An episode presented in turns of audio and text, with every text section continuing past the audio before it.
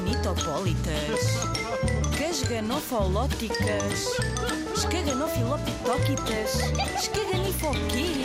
Escaganifobéticas. Ah, Escaganifobéticas. Lembro-me muito bem daquela tarde. Era uma tarde calma, de um dia assim, nem muito quente, nem muito frio. Era sexta-feira. Eu estava no parque, deitada na relva, com a cabeça em cima de um livro de banda desenhada, a servir de almofada, e a olhar para as nuvens, a descobrir como elas se iam transformando quando eram empurradas pelo vento. Sabem, quando nós estamos a olhar para as nuvens e vamos vendo as nuvens a transformarem-se. Ao longe, estava alguém a tocar um instrumento. Ai, que bem que me soube aquela tarde. Parecia assim ao longe, parecia saxofone. Eu estava quase a adormecer. Ai, parece que foi ontem. Ainda ouvi uma família de patos a passar atrás de mim. Deviam ir ao banho no lago. Que grande preguiça! Estava tudo tão tranquilo quando, de repente, ouço uma buzina. Grande susto!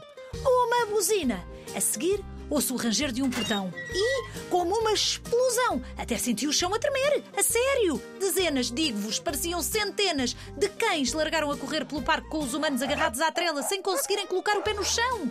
Vinham a voar! Mesmo! Os humanos vinham a voar agarrados à trela e os cães corriam, corriam, corriam. Acreditem, os humanos vinham atrás deles. Tal era a força com que os cães corriam. Os cães irromperam. Irromperam. Ou seja, lançaram-se de repente, entraram de forma mais violenta, relevado fora como se não houvesse amanhã. Naquele parque funcionava um ginásio para cães e era a hora de corrida no parque. O que também quase me rompeu do peito. Já percebeste, não é? Foi o coração. Claro, o meu coração quase que me saltou do peito. Que, lá por ter graça, ver humanos a voar agarrados a trelas, uma pessoa quase a dormir, num estado zen, assusta-se. Isto de irromper, ok, mas com calma, sim. Obrigada. Depois, depois o que é que aconteceu? Depois até foi divertido. Até eu fui fazer exercícios caninos ao lado dos cães, flexões, para cima, para baixo, a esticar as pernas, a esticar os braços. Hum.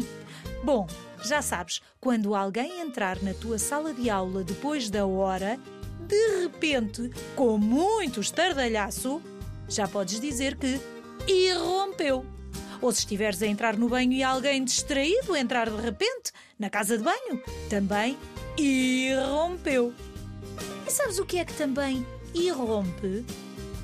Os dentes. Ah, já não te lembravas desta? Quando te cai um dente e o outro fura, fura, fura, fura, fura a gengiva para mostrar: estou aqui, estou aqui, alá. Irrompeu. O dente irrompeu. Para os verdadeiros colecionadores de palavras novas, aqui está mais uma. Plim! Irromper. Ah, Escaganifobéticas.